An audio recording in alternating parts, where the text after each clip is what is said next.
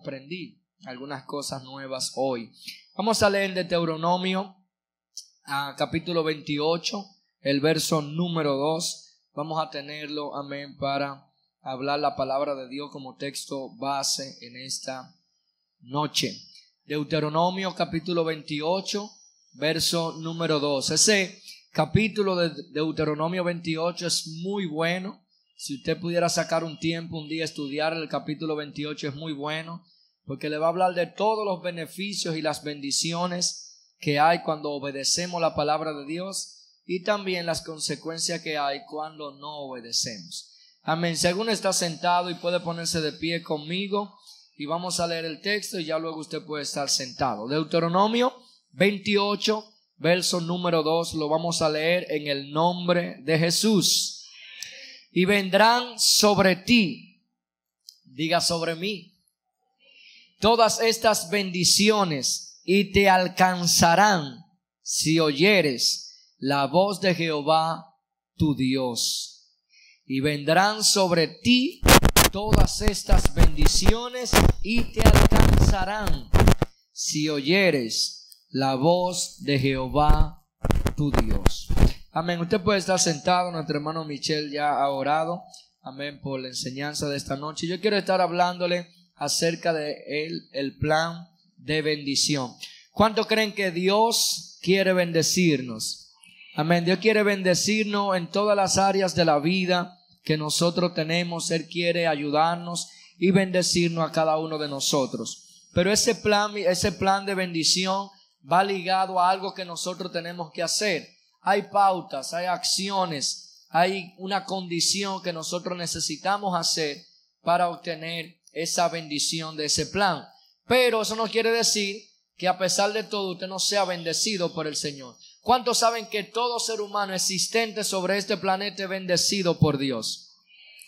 Todo el mundo tiene la bendición de Dios y lo vamos a ver más adelante pero hay más bendiciones para aquellos que obedecen. Es como si tuvieran una parte de la bendición, pero ¿cuánto quisieran toda la bendición de Dios? Queremos toda la bendición de Dios. Ahora, yo quiero hacer la siguiente pregunta. ¿Qué es bendición?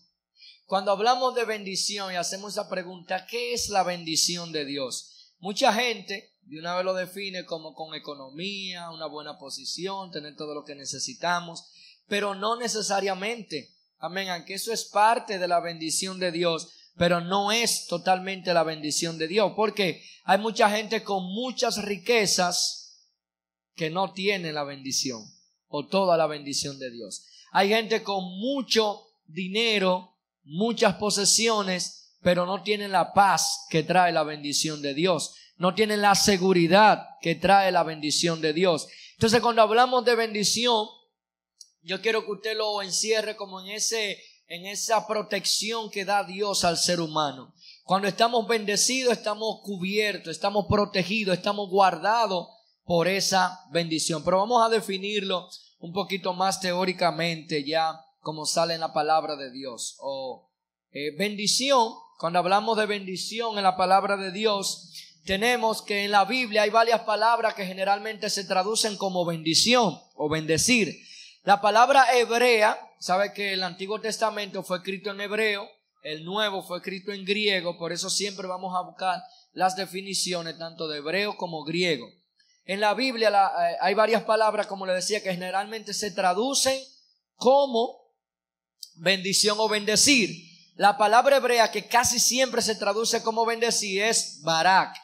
Diga conmigo barak pero no el grupo de canciones cristianas, sino Barak. Amén. Esa palabra que está en hebreo, que puede significar alabar, apartar, felicitar o saludar, e incluso se puede referir a una maldición. Pero cada vez que hablamos de bendecir o bendito o alabar, siempre va a ir ligado muchas veces en la palabra de Dios en el Antiguo Testamento con la palabra Barak. Pero también en el Nuevo Testamento la palabra que se emplea generalmente es eulogeo, eulogeo, que literalmente quiere decir hablar bien. También se puede traducir como agradecer, prosperar o invocar una bendición sobre. Entonces, cuando leemos esta palabra de bendecir, más o menos tenemos eso, esas definiciones. Ahora vamos a ver, hay varios tipos de bendición. Vamos a ver una bendición general que goza todo ser humano, sea bueno o sea malo, sea obediente o desobediente, ame a Dios o no lo ame, crea en Dios o no crea, le sirva o no le sirva. Hay bendiciones que Dios la ha dado para el ser humano. No importa lo que usted haga o deje de hacer, usted va a obtener esas bendiciones o ya está, como quien dice, gozando de ellas. Mateo capítulo 5, verso 43 al 45 dice, oísteis que fue dicho, amarás a tu prójimo y aborrecerás a tu enemigo. Eso era en el antiguo pacto. Amarás a tu prójimo y aborrecerás a tu enemigo. Pero el verso 44 dice Jesús, pero yo os digo, amad a vuestros enemigos, bendecid a los que os maldicen, haced bien a los que os aborrecen y orad por los que os ultrajan y os persiguen Jesús como que ni se está poniendo una diferencia. Está haciendo diferencia entre lo que se creía o lo que se percibía antes y lo de ahora. Y Él está poniendo algo que va en contra de lo que nosotros pensamos y hacemos. ¿A cuánto le gusta amar a su enemigo? Ese es mi enemigo, pero yo lo amo. No, eso como que va en contra de nuestros sentimientos. Pero Jesús dijo que hay que hacer todo eso. Mire por qué Él dice para que seáis hijos de vuestro Padre que está en los cielos. ¿Para qué nosotros debemos amar a nuestros enemigos y orar por los que nos hacen daño? Para que seamos hijos de vuestro Padre que está en los cielos, que hace salir su sol. ¿De quién es el sol? De Dios. Que hace salir su sol sobre malos y buenos. Y que hace llover sobre justos e injustos. Entonces quiere decir que yo sea bueno o malo, el sol sale para mí. ¿O cuánto han visto que el sol no, solamente no sale para los cristianos? Y que mira, de ese lado no hay sol porque no son... No, el sol sale para todo como dicen. Pero eso es lo bueno que es Dios. Que aun siendo nosotros malos, pecadores, aborrecedores muchas veces de Él, Él nos da su sol, que nos da vida, nos da la lluvia, que, que hace producir todo lo que nosotros necesitamos. Entonces cuando hablamos de la bendición de Dios, la bendición de Dios está en la naturaleza, la bendición de Dios está en la raza humana. Hay bendiciones que son generacionales, suponiendo como la bendición de Abraham. Y en ti serán benditas todas las naciones de la tierra. Por su generación, por él, toda una generación fue bendecida. Hay, hay bendiciones familiares, como la bendición de los recabitas que ellos eran una, persona eran una persona que le dijo, bueno, hagan tal cosa y ellos obedecieron. Y desde ahí en adelante Dios dijo, voy a bendecirlo por su obediencia y trajo bendición sobre la familia. Recuérdese también las palteras que no obedecieron al faraón y guardaron los hijos de las hijas de la hebrea y Dios bendijo sus familias. También hay bendiciones sobre personas específicas por su obediencia que ellos han tenido. Entonces, ¿cuánto quieren la bendición de Dios? Yo no solamente quiero la bendición del sol, porque eso, eso es para todos. Yo quiero una bendición específica para mí, para mi casa, para mi familia. Yo quiero que Dios nos guarde y nos cuide. ¿Cuánto quieren la protección de Dios? Amén, en el nombre de Jesús. Queremos eso. Ahora vamos a ver. Hoy quiero poner estas dos vertientes. ¿Sabe como le dije? Estamos hablando en el mes de primicia y ayúdenos con esto, con su paciencia. Tómelo como que para aprender. Vamos a ver este dos tipos de bendiciones. Hay bendiciones espirituales y hay bendiciones que son financieras. ¿Cuánto lo saben? Hay esos dos tipos de bendiciones. Ellos puede haber personas muy bendecidas espiritualmente, con buenos dones, con mucha unción, mucho poder, pero puede ser que financieramente no estén tan bien. ¿Cuánto lo saben? Pero hay gente que puede tener mucho dinero, pero no tiene nada de unción ni de poder. Entonces puede hacer que uno, goce de una o de la otra. Pero ¿cuántos quisieran ser bendecidos en todo lo que necesitamos? En todo. Tanto espiritual como económicamente. Y cuando le hable de esto, no es que usted se va a hacer millonario. No me vaya por ahí que no estamos predicando evangelio de prosperidad. Yo le estoy hablando de que Dios le va a dar todo lo que usted necesita para vivir. ¿Cuánto lo saben? No es que usted dice, haga esto y mañana es millonario. De una ofrenda y Dios te va a dar una casa. Eso, vamos a ver. No estoy hablando de evangelio de la prosperidad para que no me malinterpreten. Estoy hablando de bendiciones de Dios en nuestra vida, de esa cobertura y esa protección. ¿Por qué yo le digo esto, mis hermanos? Porque nosotros sirviendo al Señor, dependiendo en el área que nosotros seamos o hagamos lo que tenemos que hacer, va a, repercutir, a repercutir en nosotros. ¿Cómo dice? Repercutir en nosotros, en, en esas bendiciones. Si oramos, vamos a ver la mano de Dios. Si ayunamos, vamos a ver la mano de Dios. Pero si no ofrendamos y no diezmamos, hay una parte de Dios que no va a fluir. ¿Cuánto lo sabe? Y yo se lo voy a mostrar por la Biblia para que no crean que estoy exagerando. Pero ¿de dónde saqué esto? Mira de aquí, segunda de Juan o tercera de Juan, perdón, 1-2. Amado, yo deseo que tú seas prosperado en todas las cosas.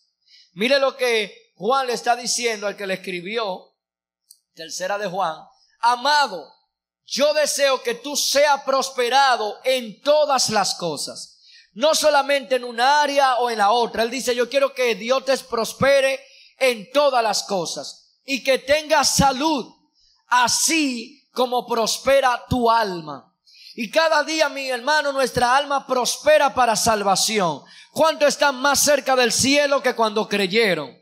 Estamos más cerca. ¿Cuánto conocen más de Dios hoy que el primer día que usted se arrepintió. Entonces su salvación, su alma, cada día está prosperando, creciendo, como quien dice, uniéndose más al Señor.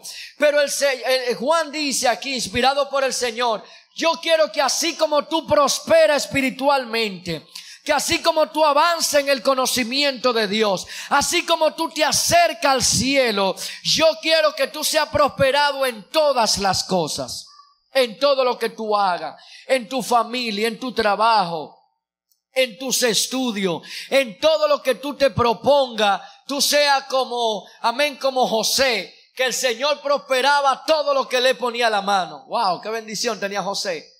Y usted diría, por José estaba en la cárcel, pero allá Dios lo prosperaba. José estaba en la casa de allá Dios lo bendecía. Porque Dios prosperaba todo lo que José tocaba con sus manos. Eso es ser próspero y bendecido. Aún estando en la cárcel, Dios bendice y prospera lo que tú haces. Aleluya. Por eso, mis hermanos, tenemos que hacer conmigo una balanza. Diga conmigo una balanza. Yo quiero tener balance entre la prosperidad del alma y la prosperidad financiera. Yo quiero, porque mis hermanos, como decía el salmista o el proverbista, no me dé tanta riqueza que yo vaya y te niegue, pero no me dé tanta pobreza, no como es, no me dé tanta riqueza que yo me olvide de ti de tanto que tengo, pero no me dé tanta pobreza que yo te niegue un día por la necesidad. ¿Qué es lo que quiere decir? Dame lo que necesito. ¿Cuántos quisieran tener lo que usted necesita para vivir? Amén. Entonces necesitamos hacer ese balance. Diga conmigo balance. Balance, así como prospera tu alma, que también tú prospere en todas las cosas que tú haces. Vamos a ver. Ahora, por eso le decía que va a depender de lo que hagamos. Porque la bendición de Dios está condicionada. Y usted me podría decir, ¿cómo así? Sí, la bendición de Dios está condicionada. Y vamos a ver, ¿por qué está condicionada? Vamos a verlo aquí. Condicionada es que está bajo una condición. No todo el mundo puede gozar de la plenitud de la bendición de Dios. Necesitamos hacer cosas para que la bendición de Dios fluya en nosotros. Vamos a ver. Deuteronomio 28 y el verso 1 dice, acontecerá que si oyeres atentamente la voz de Jehová tu Dios, para guardar y poner por obra todos sus mandamientos que yo te prescribo hoy, también Jehová tu Dios te exaltará sobre todas las naciones de la tierra. Y si usted sigue leyendo, él, te dice, bendita será tu, entrada, bendito tu salida, bendito en tu casa, bendito en el campo, bendito en la ciudad, bendito será el fruto de la tierra, bendito el fruto de tu ganado, pero ¿cómo sucede eso, hermano Nicomede? Si oigo atentamente la voz del Señor y la pongo por obra. Entonces quiere decir que si yo obedezco, Dios me va a bendecir. Ahora, ¿cuánto quiere la bendición de Dios? Solamente hay que obedecer, mi hermano, la llave de la bendición de Dios se llama obediencia. Obediencia. Por eso es que el enemigo quiere que usted desobedezca. Porque él quiere hacer que usted haga cosas que no le agradan a Dios. Para que usted desobedezca y la cobertura de Dios se vaya de su vida. Mi hermano Luis Manuel, si me baja un poquitico el monitor, por favor. Un poquitito. Entonces, el Señor dice, si tú me oyes atentamente y tú guardas todos los mandamientos que te estoy dando, también yo, parafraseando el texto, te exaltaré sobre todas las naciones. Pero ¿qué pasaría si yo hago lo contrario? Si yo hago lo contrario a obedecer. Aquí está, en el verso 15. Por eso le voy a dejar de tarea Deuteronomio 28. Léalo, estudialo, analícelo para que usted vea qué bonito ese texto. Pero acontecerás, acontecerá, perdón, si no oyere la voz de Jehová tu Dios para procurar cumplir todos sus mandamientos y sus estatutos que yo te íntimo hoy, te vendrá sobre ti todas estas maldiciones y te alcanzarán. Wow, eso yo no lo quiero, ese texto no. Esa parte yo no la quiero. ¿Cuánto quieren esa? Esa la regalo hoy, nadie la quiere. Todo el mundo quiere el 1, pero no el 15. El 1 sí, el 15 no. Entonces, ¿dónde está el secreto? El secreto está ahí. ¿Por qué está condicionada la bendición de Dios? Si obedezco, Dios me bendice. Si desobedezco, entonces la maldición dice la Biblia, me alcanza. Usted recuerda que en el texto que leímos, que fue Deuteronomio 28.2, dice que si yo obedezco, la bendición me alcanzará. Es decir, que yo puedo ir adelante obedeciendo a Dios y la bendición me alcanza, me llega. Pero si desobedezco, si no procuro cumplir los mandamientos de Dios y los estatutos de Él, dice que vendrán sobre ti todas estas maldiciones y te alcanzarán. Y yo quiero que usted lea Deuteronomio 28 para que usted, hable de, usted sepa de cuáles son esas maldiciones. Son muchas. Wow, tiene como 50 versículos hablando de cosas malas que nos pueden llegar si desobedecemos. Pero hoy queremos el, el uno. Hoy queremos el uno. Sigamos el uno. Mi hermano Nicomedes quiere el uno. ¿Quiere el uno, mi hermano? Sí, hermano.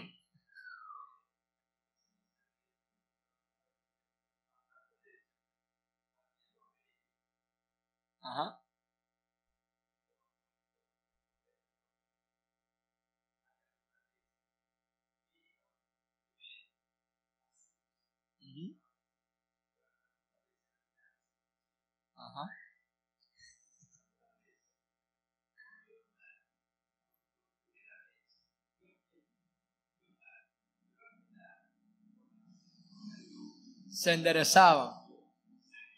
Se... Es muy importante eso que dice el hermano.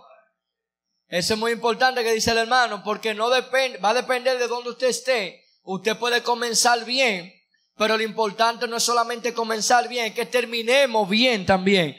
¿Cuántos quieren terminar bien?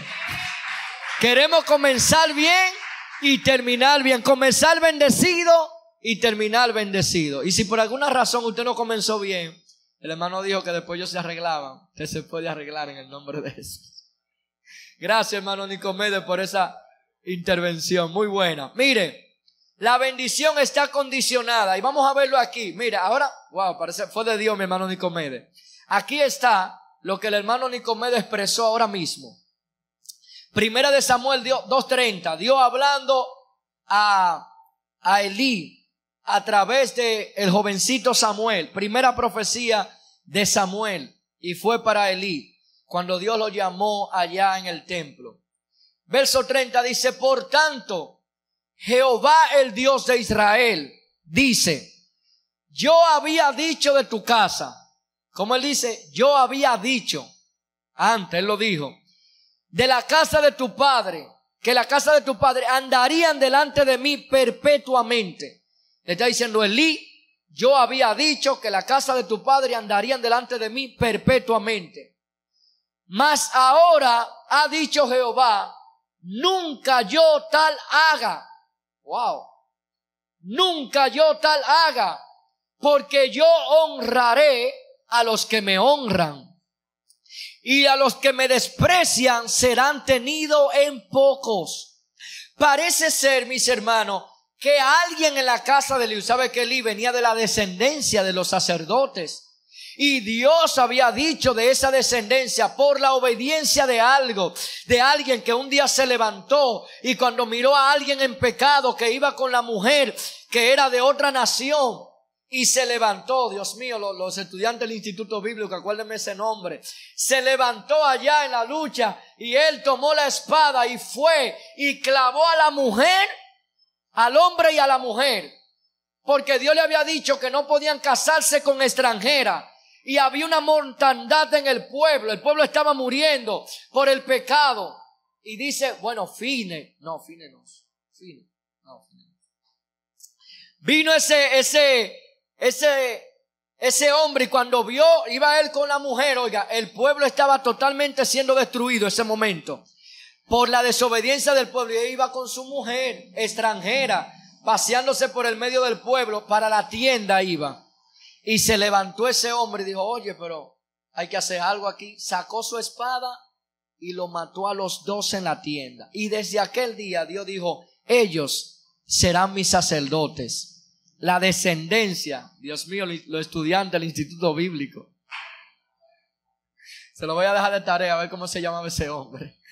Y él, mis hermanos, y de ahí vino la descendencia de los sacerdotes. Y Dios había dicho que perpetuamente estarían delante de él. Pero mire, como dijo mi hermano Nicomedes, empezaron bien, pero Elí, ¿qué hizo Elí? Permitió que sus hijos hicieran cosas feas en el templo. ¿Sabe qué dijo Dios? Voy a traer ahora maldición. Y si usted sigue leyendo, no iba a haber viejos, ancianos, lleno de días en la casa de Eli, todos iban a morir jóvenes. Y iba a ser quitado, como quien dice, el sacerdocio de él, de la, de la, de la estirpe de Eli. ¿Por qué? Por la desobediencia.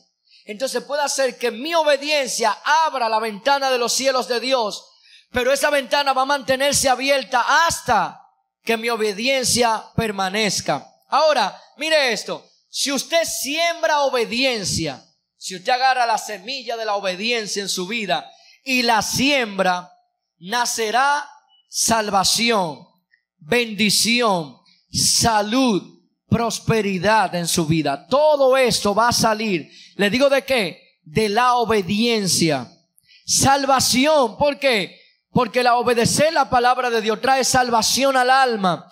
Bendición porque va a tener la cobertura del Señor. Salud porque podemos orar y Dios nos sana. Prosperidad porque Él ha, como quien dice, prometido que va a cubrir todas nuestras necesidades. ¿Cuántos quieren ser obedientes hoy?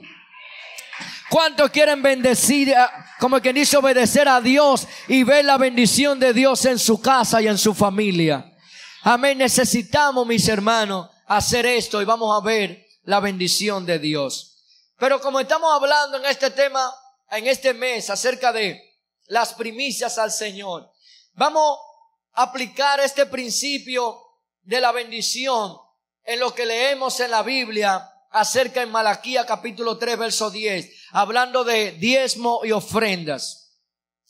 En Malaquía, cuando usted lee todo el libro de Malaquías, usted se va a dar cuenta que hay una situación difícil en el pueblo. El pueblo había venido de la deportación, el pueblo había llegado a la tierra prometida una vez más después de que duraron los 70 años allá en la tierra de Babilonia. Y esta generación nueva, por así decirlo, que quizá había nacido en otro reino, como que no entendía bien las costumbres y no estaban totalmente su corazón dado al Señor. Y ellos tenían sus batallas y dentro de las batallas que tenían era que la casa del Señor estaba abandonada y había mucha deficiencia en cuanto al servicio al Señor. Y ahí es que el Señor habla de que robará el hombre a Dios. ¿En qué me habéis robado? Bueno, en que no han traído ofrenda y los diezmos al alfolí y que haya alimento en mi casa. Pero el verso número 10, vamos a analizar este texto, el 10 y el 11, y vamos a ver lo que podemos aprender. Yo aprendí cosas nuevas al estudiar una vez más ese texto. El verso 10 de Malaquía, capítulo 3, dice, traed todos los diezmos al alfolí y haya alimento en mi casa. y probad, probadme ahora en esto. Mire lo que dice el Señor. Probadme ahora en esto, dice Jehová de los ejércitos. Si no abriré las ventanas de los cielos y derramaré sobre ustedes o sobre vosotros bendición hasta que sobreabunde. En primera instancia vamos a, a, definir y a mirar la palabra probadme, porque la única vez que usted encuentra en toda la Biblia, desde Génesis 1, 1 hasta Apocalipsis 22, 21, hasta Apocalipsis, el último capítulo, estoy probando los del instituto, Usted no encuentra una vez más que Dios le dice, pruébame. En lo único que Dios se pone a prueba es en este tema, en este punto y en este texto. Es el único que la Biblia dice o Dios dice, pruébame. Ahora vamos a ver definir la palabra probadme. La palabra probadme viene de la palabra batham, que su raíz principal quiere decir probar. Pero probar qué? Específicamente probar metales. Usted recuerda que para uno saber qué oro, usted sabe que el oro hay que probarlo para saber qué oro. Una gente lo ve y dice, oye, se ve amarillo. Ya no, porque ya casi no se vende, pero yo recuerdo mi mamá y mi papá, ellos se dedicaban cuando yo estaba niño a vender oro en los 90. ¿Se acuerdan de los 90? Que la gente andaba con 10 dedos y 10 dedos llenos de anillos de oro y cadena y todo. Mi papá y mi mamá se dedicaban a vender anillos y cosas de oro. En ese tiempo se vendía como prenda. Ellos lo compraban por lo que valía y se vendía como prenda y se sacaba buen dinero de ahí. Bueno, lo que hay es que el oro tiene un método. Hay una piedrecita que usted lo guaya y hay una agüita que usted le echa a esa piedrecita. Y dependiendo si eso queda ahí es oro. Si se va, eso no es oro. O si cuando usted lo guaya, usted miró el anillo y se puso negro, a usted lo engañaron, automáticamente lo engañaron. Entonces, el oro tiene una forma de probar. En la Biblia, en aquel tiempo, no se probaban con esa tecnología de ahora, sino que hacía que se metía al fuego, con un fuego profundo, fuerte, y probaba si en verdad era oro o no. Pero aquí la palabra Probar quiere decir eso, probar la plata, probar el oro, para ver si la palabra es aquilatar. Es decir, Dios dice, pruébame.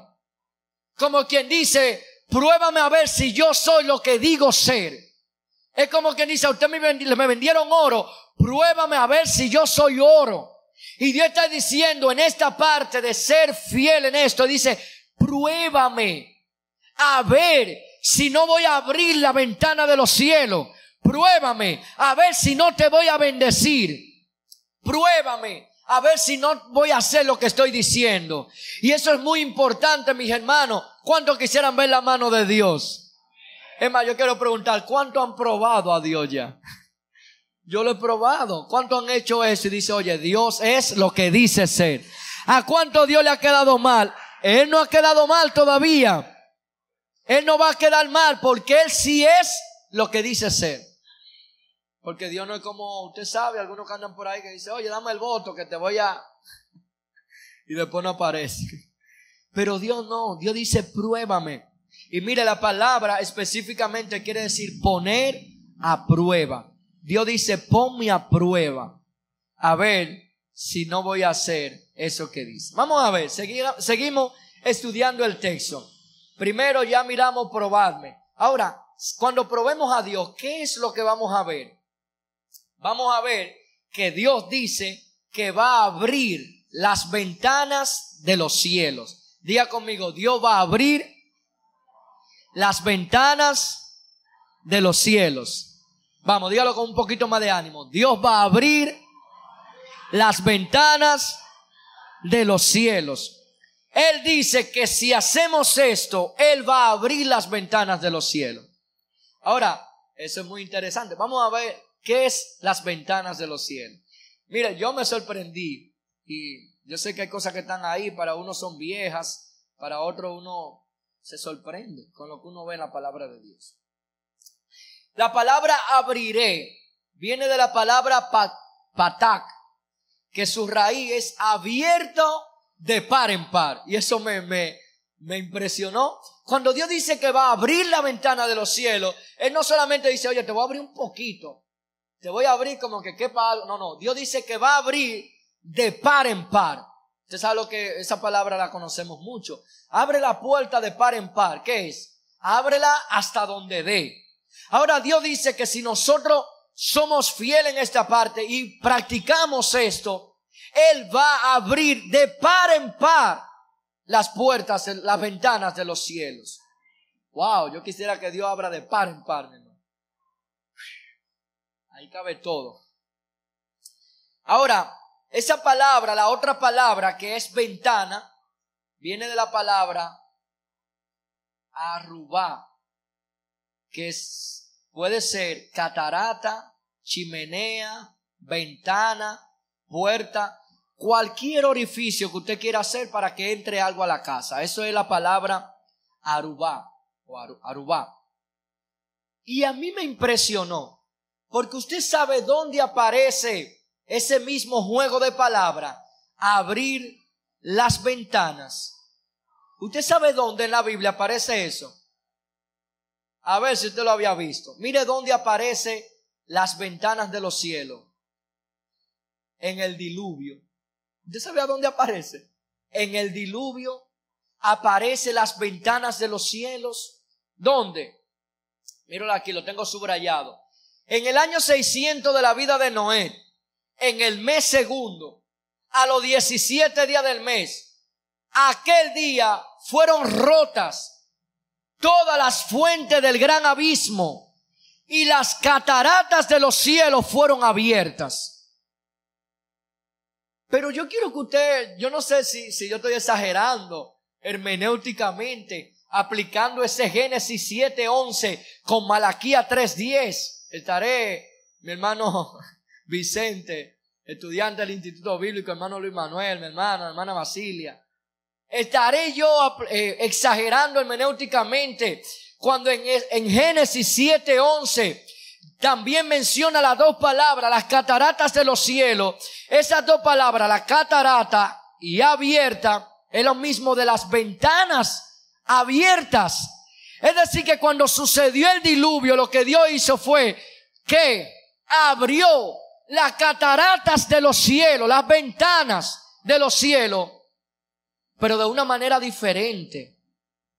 Porque recuérdese que en Génesis 7.1 ¿Por qué fue que Dios abrió las cataratas de los cielos? ¿Quién me dice? ¿Por qué fue que Dios abrió las cataratas de los cielos en Génesis 7:11? ¿Por qué fue? A ver, hermano Luis Manuel, ¿tiene una idea? Por el pecado y la desobediencia. Porque todo lo que había en el corazón del hombre era de continuo que el mal. Y Dios abrió las cataratas, las ventanas de los cielos, pero para maldición para destrucción, para acabar, mis hermanos, con todo lo que había sido creado. Pero me encantó porque en Malaquía 3:10 no habla de maldición, ni habla de destrucción, ni habla de dañar o destruir. Está hablando de qué? De bendecir que así como Dios se atrevió en el diluvio a llenar la tierra con su ira, con su enojo por el pecado, Dios está dispuesto a que a llenar nuestra vida, nuestra casa, nuestra familia con la bendición de él. Él va a abrir las ventanas de los cielos para hacer llover bendiciones sobre nosotros. Ahora sigamos con la hermenéutica mía esta noche. ¿Qué produjo el diluvio? Génesis 7, 19. ¿Qué produjo el diluvio? Y las aguas subieron mucho sobre la tierra. Y todos los montes altos que habían debajo de todos los cielos fueron cubiertos. Todos los montes. 15 codos más altos subieron las aguas después que cubrieron los montes. Y yo imaginándome, bueno, si el diluvio cubrió todos los montes que había en ese tiempo y por encima de los montes, pues entonces nuestro diluvio de bendición que Dios está prometiendo en Malaquía 3:10 va a cubrir todos los montes de necesidad que pueda haber en tu vida, que pueda haber en tu casa, que pueda haber en tu familia, que pueda haber en tu entorno. No importa lo alto que se vea la necesidad. No importa qué monte tan alto es esa necesidad que yo tengo. Si las ventanas de los cielos se abren a mi favor, la bendición de Dios va a subir por encima va a subir por encima, aún va a sobrepasar. Así que no importa cuál sea la necesidad en este día, Dios dice, pruébame ahora en esto y voy a cubrir esa necesidad con mi bendición. Oh, mis hermanos, si la ira de Dios eh, derramada en agua cubrió todos los montes, amén, allá en Génesis 7, la bendición de Dios va a cubrir toda la necesidad que podamos tener. Todas las necesidades que podamos tener van a ser, ¿cuántos lo creen así? Yo creo que no hay necesidad que Dios no pueda cubrir. Por eso te estaba diciendo al principio, no estoy hablando de que Dios te va a hacer millonario, ni que Dios te va a dar una jipeta y si te la quiere dar, amén, que te la dé, recíbela. Pero no te estoy hablando de eso, estoy hablando de que de necesidades cubiertas necesidad descubierta de que si tú necesitas algo, tú puedes orar y Dios que ha prometido abrir las ventanas de los cielos, Él va a cubrir esa necesidad. Él va, nos va a ayudar, nos va a bendecir en todo el sentido de la palabra. Eso es bendición. ¿Qué está el bendecido? No es tener o no tener. Estar bendecido es poseer lo que tú necesitas en el momento. Eso es el bendecido. Porque hay días que no es dinero lo que necesitamos. Hay días que necesitamos otra cosa. ¿Cuántos se han visto con el dinero de comerse hoy una chicharroncito light? Pero la salud no te deja. Tú tienes el dinero para comértelo, pero la salud no te deja. ¿Es dinero lo que necesitas ese día? No, es salud. Entonces, mis hermanos, ¿qué es el bendecido? Tener esas necesidades cubiertas. Sigamos, mis hermanos, para no terminar tarde hoy. Malaquía 3.10. Oye, tenía que quitarle esto. Vamos a ponerlo a un lado. vamos a poner esto a un lado. Esto debe salir en un momento. Ok, ahora sí. Malaquías 3.11. ¿Qué dice Dios cuando lo probemos en esto? Lo segundo que Dios va a hacer. Reprenderé también por vosotros al devorador. Y no os destruirá el fruto de la tierra, ni vuestra vida en el campo será estéril dice Jehová de los ejércitos. Lo otro que el Señor va a hacer, primero, Él va a abrir la ventana de los cielos y va a cubrir todas las necesidades. Pero aquí Él dice también, reprenderé también por ustedes al devorador. Y esto yo quiero lo, lo aprendí hace mucho, pero necesitamos aplicarlo todavía hoy. El devorador no lo reprendemos nosotros. ¿Quién reprende al devorador? Dios. Y reprenderé también por ustedes al devorador. Es decir, que el único demonio que nosotros no podemos reprender, según la Biblia que yo he encontrado hasta hoy, es el devorador. El devorador lo reprende Dios. ¿Y cómo lo reprende Dios? Cuando usted le da la llave de que lo prueba, usted le da lo que, lo que usted tiene que darle a Dios. Y él dice, voy a reprender por ustedes al devorador. Ahora, devorador, ¿qué es el devorador? Me gustó porque, o, me sorprendió, porque devorador tiene que ver con comida, con destruir, con, con, acabar con todo lo que hay. ¿Y cuánto han sentido alguna vez que el devorador está detrás de usted?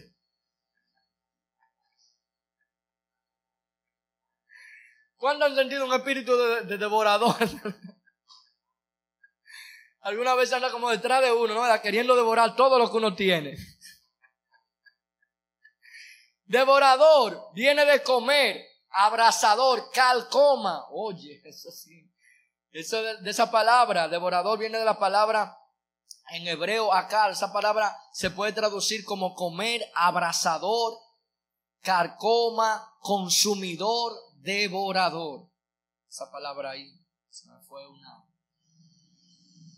De eso viene, de algo que calcome tus recursos de alguien que devora lo que tú produces, de algo que, como quien dice, es una calcoma, ¿no? La que se está comiendo como por detrás. Y un día tú le das y ahí no hay nada.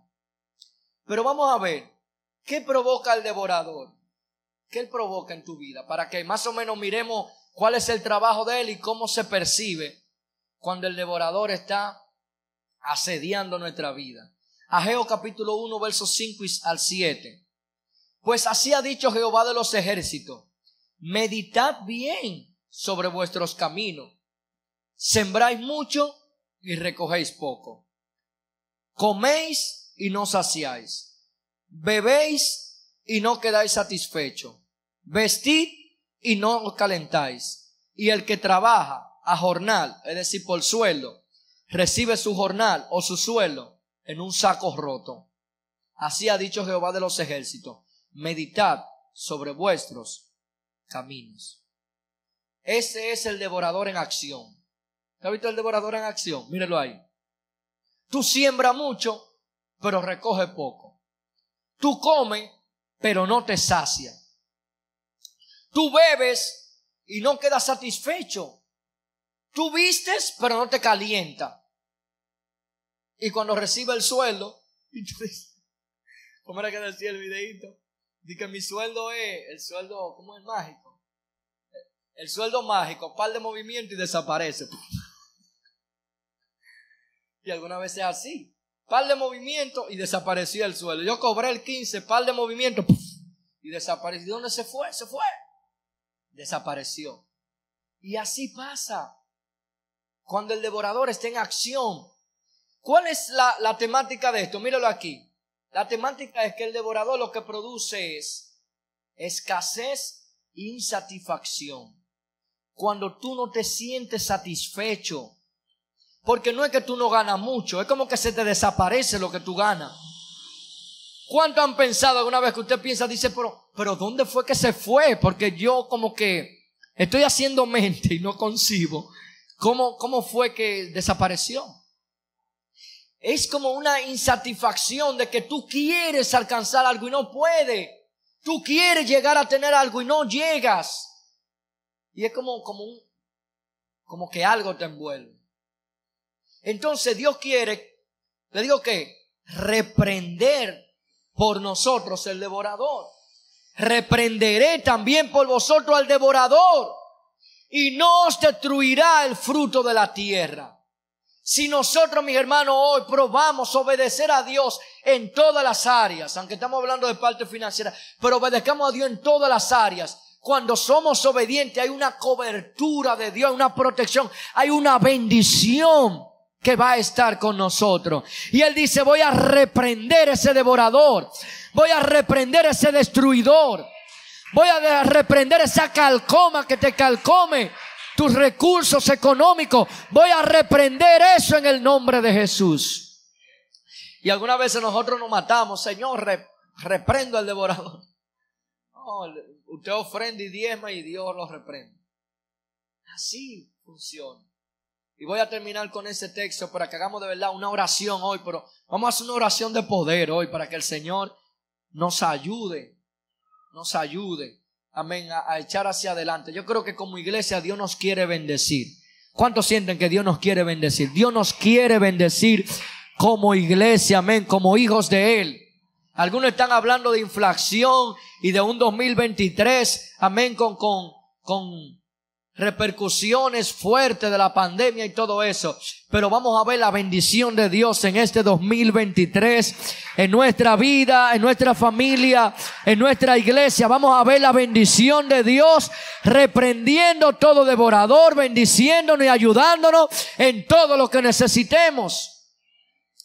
Porque mire, y termino con este texto, la bendición de Jehová es la que enriquece y no añade tristeza con ella. Wow. La bendición de Dios es la que enriquece, la que te hace echar adelante, pero no añade tristeza con ella, no, porque sea lo mucho o lo poco, tú vas a estar como en paz, Tú vas a estar alegre. ¿Por qué? Porque la bendición de Dios está en tu casa. Porque la bendición de Dios está en tu familia. Porque la bendición de Dios está en tu trabajo. Porque la bendición de Dios está en todo lo que tú haces. Aleluya. A todo lo que tú le pongas la mano, Dios lo va a prosperar.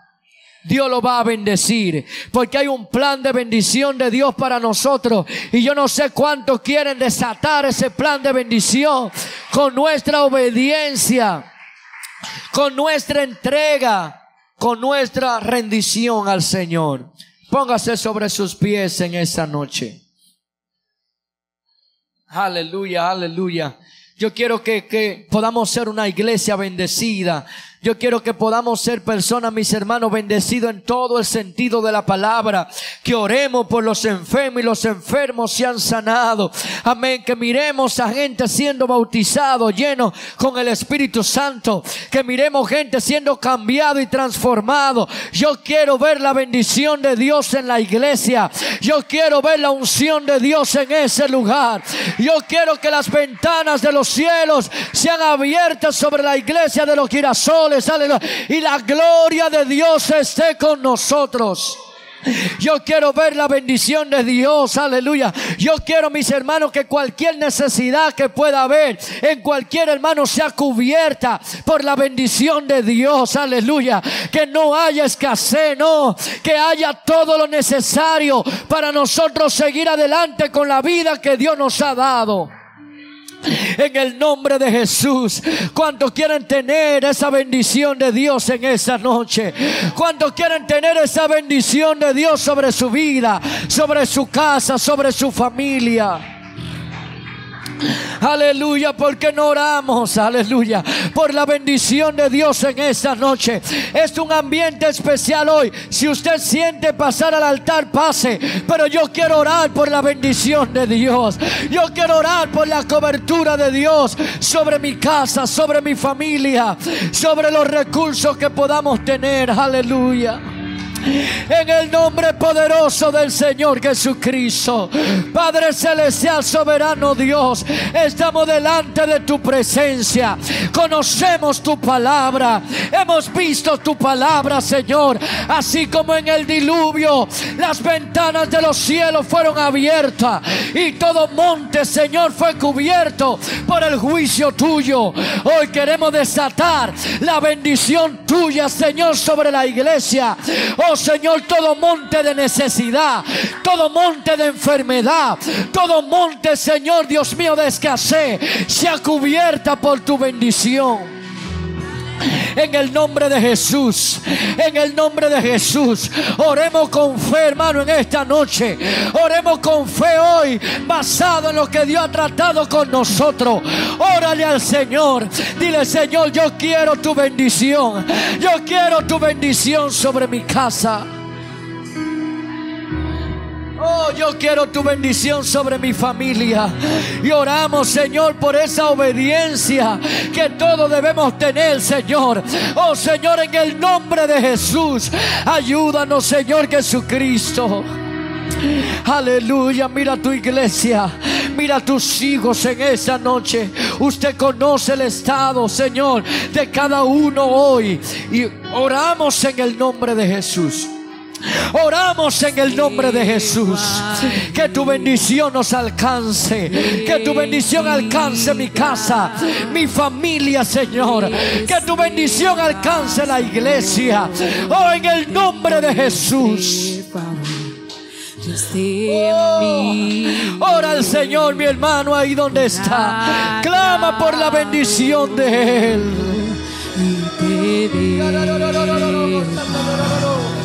Aquí está la bendición de Dios en esa noche. Oh, yo siento los cielos abiertos. Yo siento los cielos abiertos sobre la iglesia. En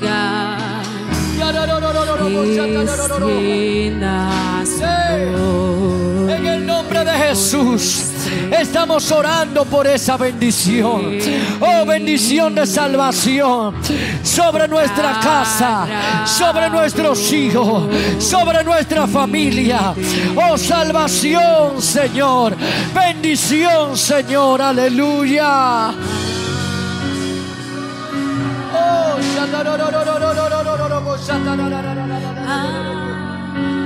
en el nombre de Jesús. Clama, clama, clama por la bendición de Él. Él trae salvación. Todo mundo cubierto. Toda necesidad cubierta. Por la bendición de nuestro Dios. Por la bendición de nuestro Dios.